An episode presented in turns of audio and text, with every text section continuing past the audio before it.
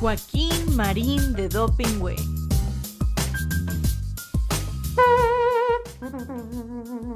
Atención. Paso redoblado. Ya. Joaquín Marín de Dopingüe, Joaquín Marín de Dopingüe. Que los cielos y la tierra se estremezcan, que las águilas dejen de volar, que los mares con sus olas rompan fieras. El programa ya está por comenzar. Desde el palco los longevos periodistas cada viernes a las doce ven pasar las noticias que trascienden la semana, puros datos, las notas nada más. Con los chistes de Marín, la memoria de Joaquín, ya se dicen alburean, no se abruman entre sí, no se arredran ante nadie, cada uno es un misil, resistiendo los embates desde aquí. Que los cielos y la tierra se estremezcan, que las águilas dejen de volar, que los mares con sus olas rompan fieras, el programa ya está por comenzar. Joaquín Marín de Dopingüe, Joaquín Marín de Dopingüe, Joaquín Marín de Dopingüe.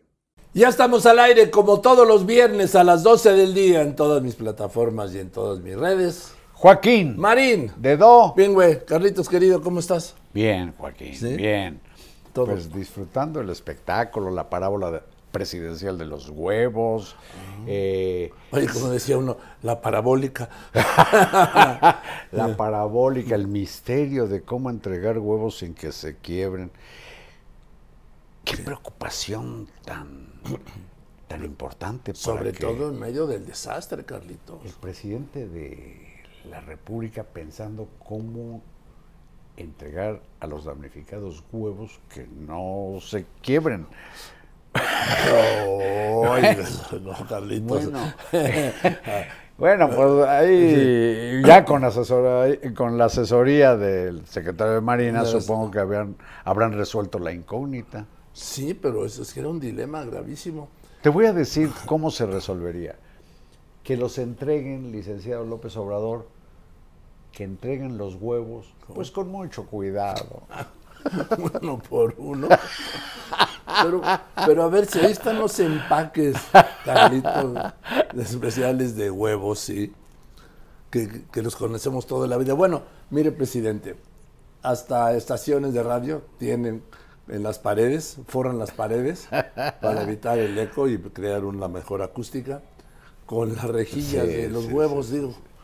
Además hay de esas de 12 huevos. Claro, y si se van a entregar eh, en una despensa, no hay problema, licenciado, con que la cajita de huevos que están en un cartón como corrugado, protegidos, pues vayan encima de la latería y de las Eso dijo demás él, cosas. que, encima- que debajo del pan.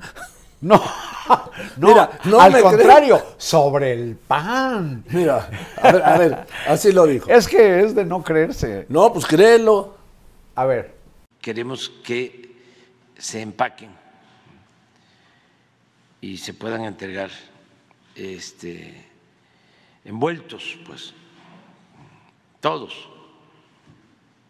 Ayer resolvimos lo de, por ejemplo, la entrega de huevos, que es muy complicado, que este eh, en la bolsa meter los huevos este, correspondientes para cada despensa eh, significa pues mucho riesgo eh, de que se rompan, sí.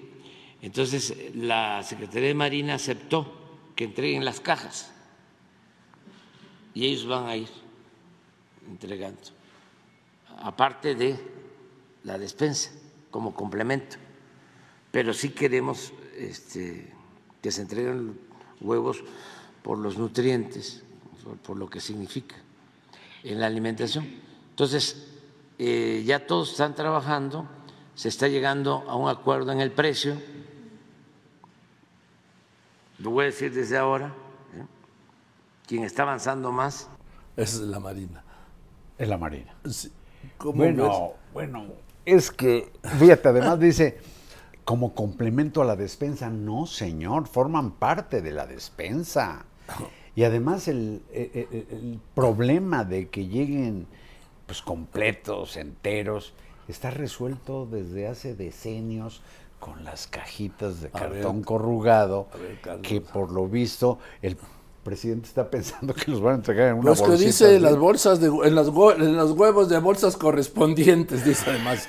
Yo no sé de qué estaba hablando. ¿sí? Oye, no. Así lo dijo Carlitos. Perdóname, Joaquín, pero no me aguanto para recordar aquello de la ancianita que se mete a, a la a del un vagón metro. del metro con una bolsa de No, papel de estraza. Sí, pero no digas de qué hasta el final. No, Cuéntame. no, no, no, no. Se mete con la bolsa y va diciendo, cuidado con los huevos, cuidado con los huevos, cuidado con los huevos.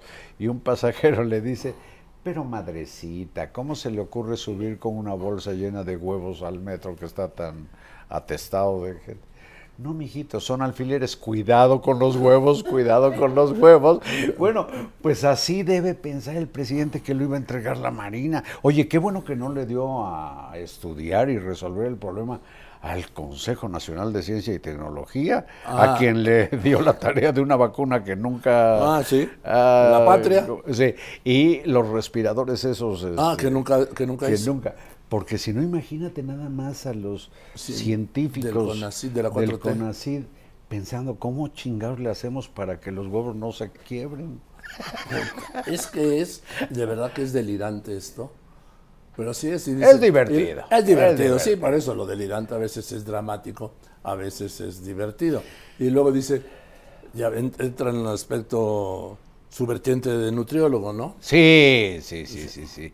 Porque toman los huevos, que tú sabes que sobre todo son proteína, como complemento a la despensa. No, es sustantivo en una despensa. Como el pescado, como la carne, como la leche, licenciado. Los huevos no son complemento alimenticio, son alimento. Muy bien dicho también, doctor en nutrición, Carlos No, pero algo Ya, sé. puedes, ya puedes hablar con ya sabes quién. De, No, de eso lo aprendí cuando estaba yo en la primaria. De nutrición, sí, yo no, no tenía idea de eso, pero sí sé que pues, como, a ver, hasta en los mercados populares te venden los huevos en rejilla, no en bolsas. Pero bueno, pues ahí van los marinos con su caja y su bolsa de huevos. ¿Sí? Pero en fin. Ay, Este, ay, ay. Bueno, pues esto es uno de los temas graves, uno de los graves dilemas. Y el otro de los graves dilemas en medio de la tragedia, Carlitos. ¿Sabes cuál es? No. Puta, el manager del equipo de béisbol de California, en Estados Unidos, los padres de San Diego. Tú no te, no, no te conmueves con eso, ¿no? No, lo que pasa es que ya no me sorprende que el- el- e- esta, este, e- esta como incontinencia injerencista del presidente, pues como lo hemos visto, metiéndose en cosas que dice que México es neutral, incluya el béisbol. Ah, no, es que el béisbol es lo suyo. Sí, pero no la nacionalidad como para estar eh, sugiriendo quién debe dirigir a los padres de San Diego. A ver, ni un presidente de Estados Unidos se mete. Oye, Pero ¿cómo? Y menos en medio de la peor tragedia, que lo que han tratado de hacer desde el gobierno, encabezado por el presidente López Obrador, es disminuirle, disminuirle, disminuirle. Primero, Carlitos, eh, decretaron 47 municipios en estado de emergencia el jueves. El viernes, por el mismo decretazo, dos, lo dejaron en dos, Acapulco y Coyuca. O sea, le quitaron 45. Puta, pues ¿quién hizo esa cuenta? Yo entiendo, como te decía, que puedan equivocarse de 47 en 5, en 10, en 15, en 20, en 25, bueno, en 30, ¿sí? Que tanta cañón, ¿no? Pero bueno. Pero en 45 de 47, ¿sí? Y ayer, Carlitos, ayer cuando habían pasado 15 días de la entrada del huracán, en otro decretazo desaparece en el estado de emergencia en Guerrero y en Coyuca de Benítez. Ya se resolvió. En Acapulco. Sí. Ah, ya está no hay- resuelto. ya, ya está resuelto Ah, todo, ya está resuelto. padre. Ya dijo la, Secretaría de Educación Pública que si lo que no pueden hacer es volver a clases en 370 escuelas. Pero ¿sabes cómo lo van a, a resolver? Con clases a distancia, si vía internet.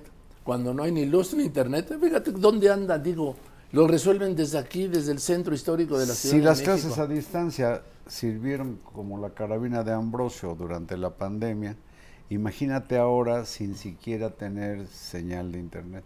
Pero es que deciden así a la distancia con una frialdad, con una ignorancia, con un desconocimiento. Joaquín es la improvisación en casi todo. Exactamente. La lealtad Viva la lealtad, muera la experiencia. y la inteligencia. Sí, no, no, la inteligencia, esa melodía no se las toques. Eh, el cuatroteísmo, si tiene una característica siniestra, es su guerra contra el conocimiento. Ahora, Carlitos, te recupero lo del béis. A ver, ¿Sí? Órale, ¿Tú sabes de béisbol? todas. Ah, bien, yo también. Yo, yo desde antes del presidente, ¿eh? ¿Ah, sí? Sí, sí, porque ahora ya todos son beisboleros, ya sabes, ¿no? ¿Sí? Sí. A ver, déjame buscártela. hacerle un llamado a los dueños de los padres de San Diego que están buscando manager. Y el manager nuestro, que obtuvo por primera vez tercer lugar en la competencia nacional de béisbol mundial, eh, Benjamín Gil, es de primera. Benjamín Gil. Sé que ya lo entrevistaron los dueños de eh, San Diego, que están buscando un manager. Él sería muy buen manager. ¿Cómo ves? Fíjate que con suerte, con suerte el presidente, es que presume mucho de saber de historia, piensa que ese Benjamín Gil es descendiente directo de nuestro héroe, ¿El de la calle? el de la avenida, Avenida. sí. Benjamín Gil. Sí, nomás que este es Gil con H y este el beisbolista es con G. Sí, pero suena igual. Oye, en todos los noticieros deportivos de Estados Unidos salió la declaración del presidente diciendo lo que tú dices del injerencismo, la intervención presidencial sin precedentes, ¿sí? De un, perdón, la de un presidente y de México en la designación del manager de un equipo de las ligas mayores. Fue una guasa, Bueno, bueno. fue una guasa. El presidente tiene un sentido muy extraño del humor. Y por cierto, él celebra mucho cuanta cosa dice. Él de pronto se avienta una de esas puntadas que dice ¿y de dónde saca esto? Y hace, Sí, esa, esa risa, ¿verdad? sí. Que no, no, no, no le han dicho, no hay nadie que se atreva a decirle al presidente, oiga, no se ría así. No, O imagínate. no haga mufa y befa de cualquier cosa. Sí, porque este, Como cuando le dice, por cierto, a, a dos de los ministros que él propuso a- en la Suprema Ah, sí. Corte, les dice que son conservas. sí, Son conservas, hijo, Sí. para decir que son conservadores. O sea, él tiene calificaciones para todo. ideológicas Y descalificaciones para todo. todo. Todo lo ve a través de la lente frecuentemente turbia de la ideología. No, o del momento, de las conveniencias, o hasta del estado de ánimo, ¿sí? Porque, a ver, un presidente no puede estar en un buen estado de ánimo todo el tiempo, si es un ser humano. Oye, pero hablar de ministros como conservas, para decirle conservadores, Bueno, ¿y qué si son conservadores? Lo grave es que les dijo traidores. sí, todo mundo. No, no, pero ellos por, no, por haber desconocido la cuarta transformación. Otra lectura sería por cumplir con su responsabilidad de velar ¿Ah, por la Constitución. Pero fíjate en esto de conservadores, Joaquín, déjame regalarte una perla, Venga, un breviario cultural. venga. Sabes que en México, históricamente, la palabra conservador no fue para denostar a alguien por ser, digamos, reaccionario, sino que se aplicaba en el siglo XIX, después de la intervención, de la guerra de intervención de los Estados Unidos, para quienes clamaban porque el juarismo no entregara el país o no se acogiera a los Estados Unidos. Decía, debemos conservar lo que quedó de territorio. Por eso eran conservadores. Querían conservar lo que quedó de México después de haber perdido más de la mitad del territorio. Yo creo que estos son de los datos, como muchos otros que he pescado al licenciado López Obrador, en que digo, éjele, éjele, con que sabes mucho de historia. Fíjate que creo que sé más, incluida la historia de Tabasco, por cierto. Bueno, Y de Juárez, ¿eh? sí, dicho tras este breviario cultural. ¿A poco no es bueno? Sí, sí, es bueno. Eran conservadores porque decía, conservemos eso, porque Juárez, en los tratados MacLean Ocampo, cedía el istmo de Tehuantepec para un ferrocarril transoceánico a los Estados Como el Unidos. que está haciendo López Obrador. pero Juárez aceptó que lo custodiara el ejército de los Estados Como, Unidos. como el canal de Panamá. Bueno, y fue el Congreso gringo el que dijo, no, no, no, ya, ya con México, ya no nos ensañemos, ¿no? Y son los Estados Unidos, el Congreso estadounidense, el que hace que no prospere el tratado entreguista MacLean Ocampo. Oye, y Buen breviario, Joaquín. sí, muy bien, van dos. Y ya, ¿eh? Ya. Ay, dos, sí. Sí, porque, ¿Quieres que te dé uno de béisbol? a ver, Eh, En tu cumpleaños. Lo reservo para tu yo te digo uno de béisbol. A ver, uno que me deslumbre. Contra la base por bolas no hay defensa. Correcto, correcto. Nada más. Bueno, eh, después del error, viene el hit. No siempre, pero... Bueno, bueno. La cuenta de los tres patitos, de los dos doses, dos bolas, dos strikes, dos outs, es la cuenta del Ponce. El salario que se eh, otorgó el presidente de los 108 mil pesos originalmente, porque ahora ya es un chingo de más, pues son las 108 costuras de la pelota No, Spalding de 109. béisbol. 109, Ciento- sí, porque son och- 100, 108, 1 y 8, 9. Ay, nada. Sí, en serio, en serio. Ah, pues sí, 9 por 9. 81. Ah, ah, esa es otra aportación. No, pero el juego son 108 costuras. Por eso. Y eso, Joaquín, es un hallazgo mío. ¿eh? Bien. No del CONACIT. ¿De dónde chingado sacó López Obrador ganar 108 mil pesos De las de costuras. su afición por el béis? Qué bueno que no juega golf. ¿Por qué? Tendría una costura. No, no ganaría un peso. ¿no? Bueno, pero eh, mira, antes yo solo quiero decir que dijo el presidente que ha ido a Acapulco cuatro veces. Yo le creo, porque sus viajes a Acapulco se han convertido en un acto de fe, porque no hay evidencia alguna que documente que haya estado en Acapulco. Insisto, no digo que no haya estado, digo que no hay evidencia alguna de que haya estado. Y también dijo que recorrió las zonas afectadas y que habló con los damnificados. Eso no es verdad. Tú imagínate una fotografía, un video de López Obrador entre ruinas. No quiere. No, pues es lo que quiere evitar, por eso sus visitas prácticamente clandestinas. Exacto. O lo, lo tomo, lo planteo de otro modo, presidente. ¿Por qué no hay ninguna evidencia de las cuatro visitas que afirma usted haber hecho a Acapulco? ¿Por qué no hay ninguna evidencia? ¿Tú tienes idea? Sí, te digo, no quiere aparecer entre ruinas porque la oposición ¿O en medio del desastre? lo agarraría O no quiere tampoco oír las reacciones de los pues, más de medio millón de damnificados directos que en Acapulco todos son damnificados, ¿eh? El millón de habitantes es damnificado.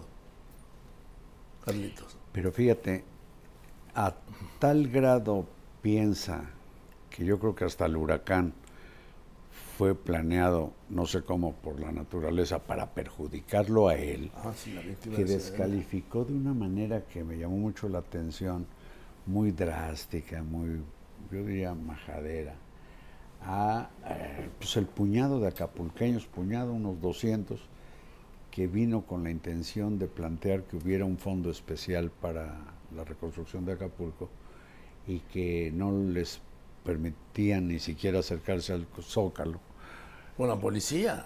con la policía.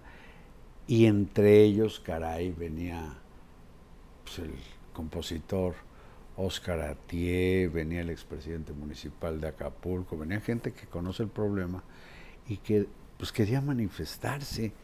Y él los descalificó diciendo que eran manipulados por Xochitl Galvez e involucró a Guadalupe Acosta Naranjo, dice, y por el señor Naranjo, el señor Naranjo Señor Naranjo. el señor Naranjo estaba eh, visitando la tumba de su mamá en Sinaloa y después se fue a Nayarit. No tenía nada que ver en esto, pero los descalificó. No, les dijo, les dijo que era politiquería. ¿Cómo sabes, ves? todo es politiquería. Todo lo que no nos gusta es politiquería. O sea. Y esta cosa tan paranoide de que todo es contra mí. Ah, sí, sí. El presidente López Obrador es presidente de la República, comandante supremo de las Fuerzas Armadas y víctima nacional número uno. Todo es en su contra y lo que no es, lo hace.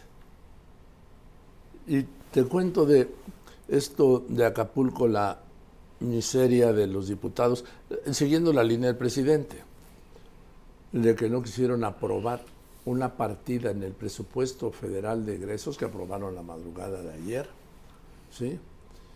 Para Acapulco. ¿Por qué, Carlitos? Porque dice el presidente que lo va a manejar y que tiene 60 mil tenía y luego 100 mil millones y luego que hay 600 mil millones ahorrados, entonces saben dónde estarán, ¿sí? ¿Sabes cuál es la diferencia? Ya me explicaron ayer por qué. Porque si está en el presupuesto federal de egresos, esa partida se tiene que gastar. Si, es, si no está ahí, pues queda a criterio, en este caso del presidente, si se utiliza, si se gasta, si se destina o no. ¿Por qué? Porque es año electoral. Y como dijo él, yo siempre, en medio de la tragedia, yo siempre que he sido candidato he ganado en Acapulco. ¿Y qué tenía que decir eso? Pues yo qué sé, Carlitos. ¿Pero dudas de que lo haya dicho? Como antecedente, nada más decirles que yo cada vez que he sido candidato, y fui varias veces, ya no voy a volver a ser, a nada, a nada. Este, siempre he ganado en Acapulco. O sea, eh, hay mm, mucha identificación. Conozco mucho a la gente de Acapulco, me conocen. Pues nada más falta de música de fondo. Aleluya, aleluya. ¡Qué horror! ¿A qué viene esto? Esa es la utilización de la tragedia con fines electorales. Bueno, y es eh, una cubetada más al autoculto a la personalidad. Miren qué inteligente, miren qué sabio, miren qué amado, qué querido. Soy el sol rojo que ilumina los corazones del pueblo de México. ¡Ay, chingado! Por eso al ver, día siguiente eso, de la favor, me tragedia, llamó mucho. Soy el sol rojo, ¿cómo es? el sol rojo que ilumina los corazones del pueblo de México. Bueno, este... ¿Y qué dijiste? ¿Vas a ir al día siguiente de la tragedia? Al día siguiente de la tragedia, caray, cuando pobre cuate ahí estaba diciéndonos cu- cuánto cuesta el litro de, de- de gasolina magna en quién sabe Ah, pues, dónde. Profeco, sí. sí, y daban informes del tren Maya y de no sé qué. El presidente dice, ¿y qué creen? Como es jueves, pues ya salió el dato, soy el, Ah, el, sí. el segundo mandatario del mundo más querido por su pueblo. No, ¿Qué y no solo eso, y agregó. Y conste que es en- encuesta telefónica. Si fuera persona a persona, estaría más arriba. Pues que lo nombren presidente No, yo- de las Naciones Unidas. Pero después de, ese- después de esa declaración resurgió Acapulco en automático. Sí, cómo no. Sí, cómo no. Eh, oye, y luego viene lo de Saldívar. De pena ajena, Joaquín. De pena ajena porque se, pues se revela, él mismo lo dice, llevaba 14 años en la Suprema Corte, de los cuales, eh, pues durante la presidencia que ejerció el Poder Judicial de la Federación, trabajó para, pues, para Andrés Manuel López Obrador. ¿Sí? Así es, él dijo que se había identificado con el movimiento desde hace 12 años. Dijo. Bueno, recuerda que López Obrador llegó a decir que Sí. desde su campaña Él- Saldívar le mandó decir que No, contara con él. Sí, sí. Y contó con él. Pero contó. Contó, contó con él que quisieron hacer la patraña constitucional, o sea, inconstitucional, de extender la presidencia, acuérdate de Saldívar, que terminaba en diciembre del 92, ¿sí? El nuevo empieza en enero del 93, la nueva o nuevo, ¿sí? Desde diciembre a diciembre.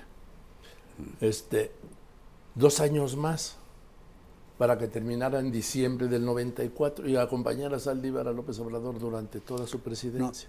De 2024. Sí, de 2024. Es que dijiste del 92. Perdón, me equivoqué. Sí. Es que como todo ha subido. Todo- Bueno, 2024, sí. Y López Obrador termina el 30 de septiembre del año que viene, 2024. Pero Sí, Carlitos, quería- con una modificación, un transitorio. Quería que saliera como la gente de su gabinete cuando él se Sí. vaya. Y se dejó querer. A ver, esto lo hablaron él y López Portillo. Saldívar y López Portillo. Saldívar estuvo de acuerdo. No, pero no con López Portillo, que Pero con López fallecido. Obrador, digo, Carlitos, es que me pone, me altera, ¿sí? Estoy hablando. Ah, me, machucándome. Lo que pasa es que no, no me imagino a Bueno, ya, ya. López Obrador con la Ya, ya, me equivoqué, ya, ya, ya, ya. Digo, esto estuvo de acuerdo todo el tiempo, negociado por el, eh, Arturo Saldívar y el presidente López Obrador. Pero Sí. fíjate, Joaquín, es la primera vez que se sabe de un caso en que un ministro de la Corte brinque como clavadista en la quebrada a dar un espectáculo patético para caer en los brazos del gobierno al que sirvió. ¿Sí? Y el propio Saldívar, que constitucionalmente, por cierto, está impedido durante dos años para ser secretario de Estado, fiscal Pero- general de la República, o legislador, o litigar asuntos federales, pues puede hacer lo que, por cierto, hizo la ministra en retiro, Olga Sánchez Cordero, Sí.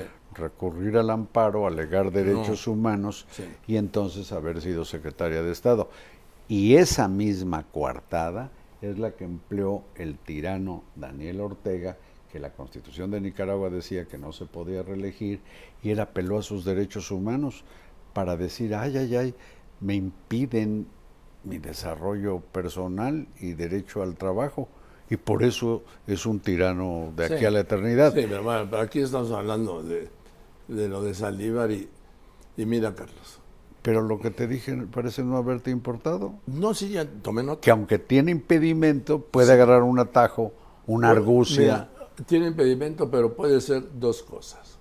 Consejero jurídico de la presidencia. sí, O en caso de que logren quitar, quisieran quitar a Alejandro Gersmanero de la Fiscalía, que por cierto termina en 2028 su cargo, ser encargado de la Fiscalía. Ya le buscaron todas las trampas, ¿sí? sí. Eh, pero no más que Gersmanero no va a renunciar.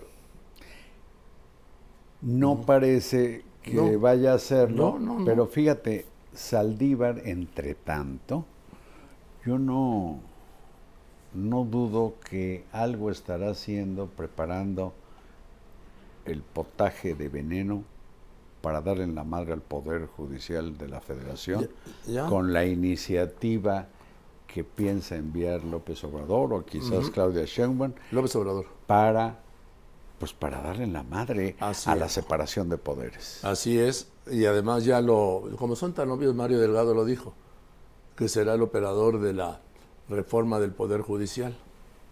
Ahora, el día anterior, Carlos... Pero fíjate, eso sería traicionando ¿Y luego qué? algo así como, pues de alguna manera como su alma mater. A ver, no, su alma mater es la, La, ya sé, la, universidad. La libre de derecho. digamos, la casa más preciada a que puede aspirar cualquier abogado en México, ser ministro de la Suprema Corte.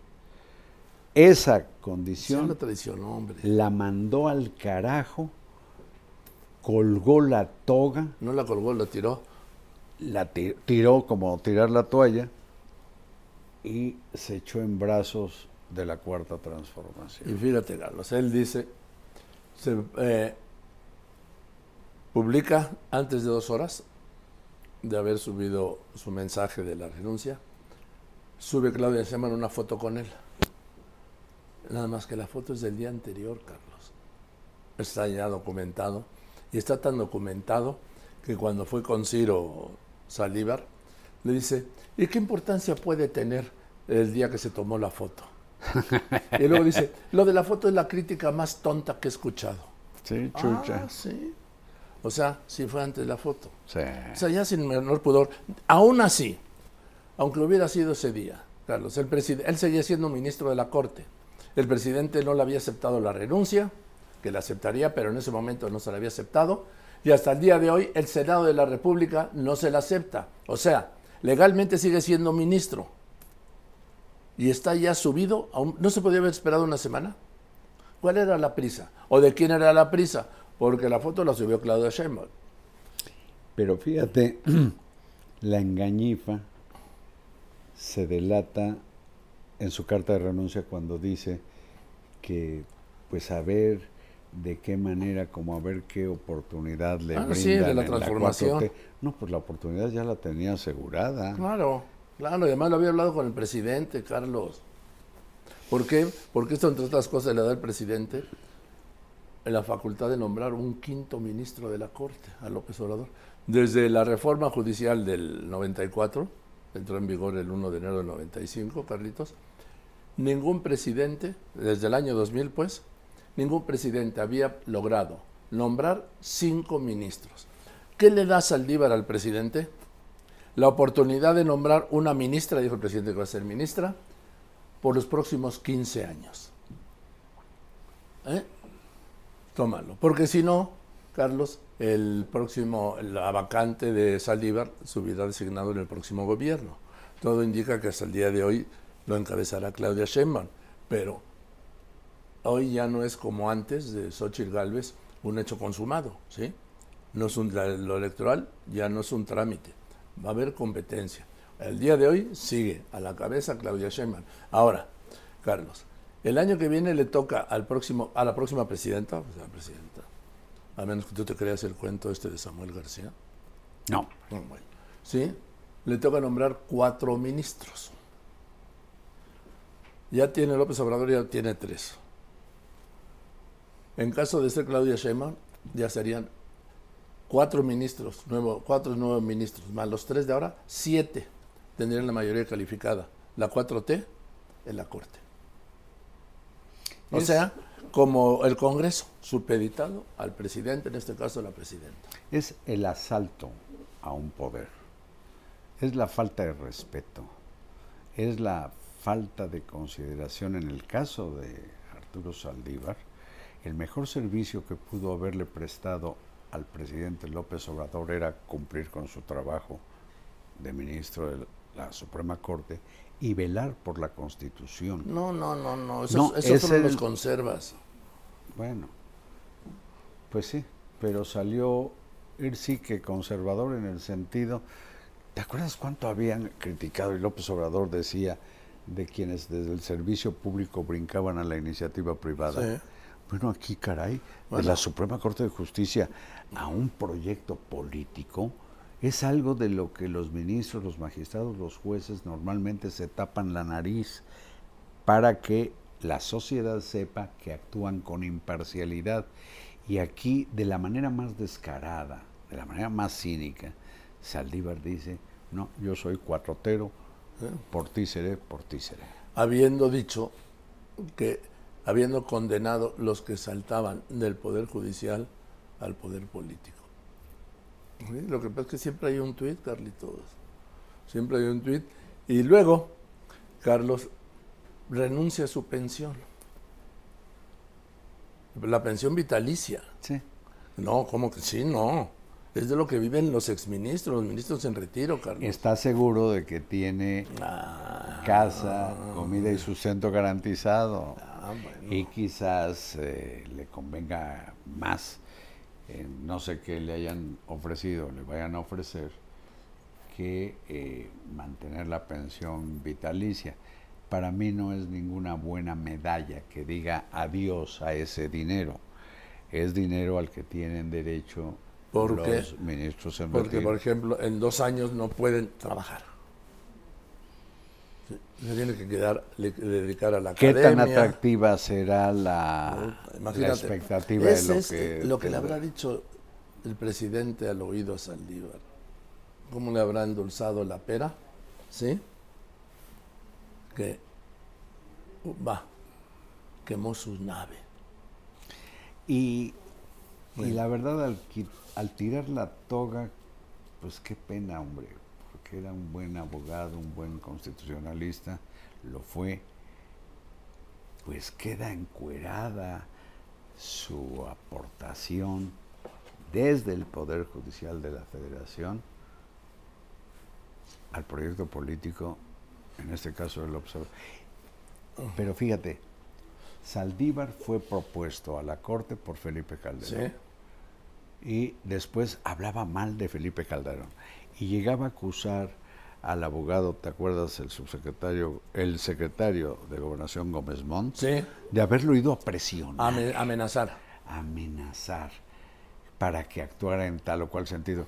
Pues aquí se ve que nadie le tuvo que, No, no, no, que amenazar de nada, Mira. sino que graciosamente palomeaba cuanta iniciativa Claro. inconstitucional quiso pasar el presidente. Mira, Carlos, desde que no funcionó la apuesta presidencial de prolongar su mandato al frente de la Corte dos años, estaba fuera. Oye, quiero recuperar esto, si me permites, de la discusión del presupuesto de egresos cuando eh, la oposición presentó una, una reserva para crear este fondo especial de rescate de Acapulco. Entonces, se, se hizo la votación a mano alzada y por lo menos 40 diputados de Morena la aprobaron. Entonces empezó a gritar la oposición, tablero, tablero, o sea que se votaron en el tablero para saber quién sí, no saber exactamente quiénes sí, quiénes no y cómo quedaba la votación. Y no quisieron. No quieren que deje, eh, no quieren dejar constancia de su miserable actuación. ¿Puedo Joaquín. recuperar lo que dijo esta diputada de Morena? ¿Se llama Selene Ávila? Viene. De Morena, ¿eh? Esta vez teníamos varias para apoyar a Guerrero, pero ¿saben quiénes nos impidieron que transitaran? Dentro de nuestra propia bancada de Morena. Que Guerrero se entere que desde el poder legislativo, Morena, Morena, la bancada en la que he creído y militado, traicionó a los que se han quedado sin nada, a los muertos, que ellos mismos nos frenaron, que el anhelo de justicia social es una simulación. Y si me cuesta el cargo, se los entrego, pero la dignidad jamás. ¿Qué te parece? Es que no se puede estirar tanto la liga.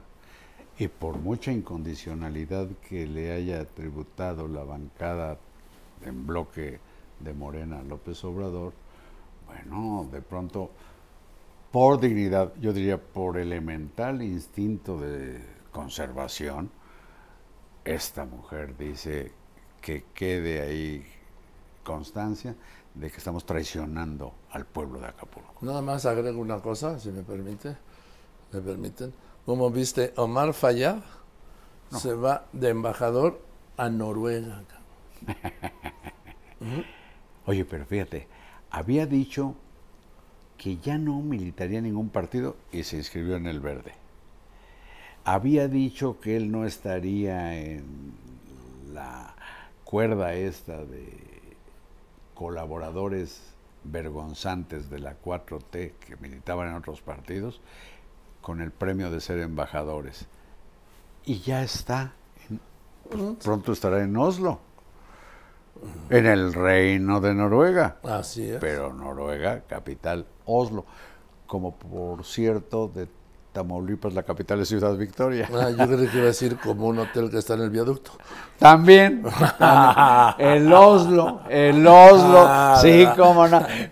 ¿Cómo crees que no lo tenía presente, pero tú lo tienes muy Ah, claro? bueno. Bueno, Eh, o decían allá en la redacción del Heraldo. Oye, ¿dónde vas a quedar? ¿Cuál es la capital? de Noruega. la capital de Noruega. En fin, Carlitos. Vámonos. ¿Tienes que ir a dar la hora? Sí, ya. Bueno, si quieres te regalo algunas notas para que además de la hora informes a Por tu favor, sí, te encargo mucho, ¿no? Pues ahora que nos despidamos, Joaquín, Marín, de Do. Pingüe. Carlitos querido, muchas gracias. Y nos vemos el próximo viernes, como todos los viernes a las 12 del día, en todas mis redes y todas mis plataformas, en Joaquín, Marín, de Do. Pingüe. Gracias. Joaquín Marín de Dopingüe.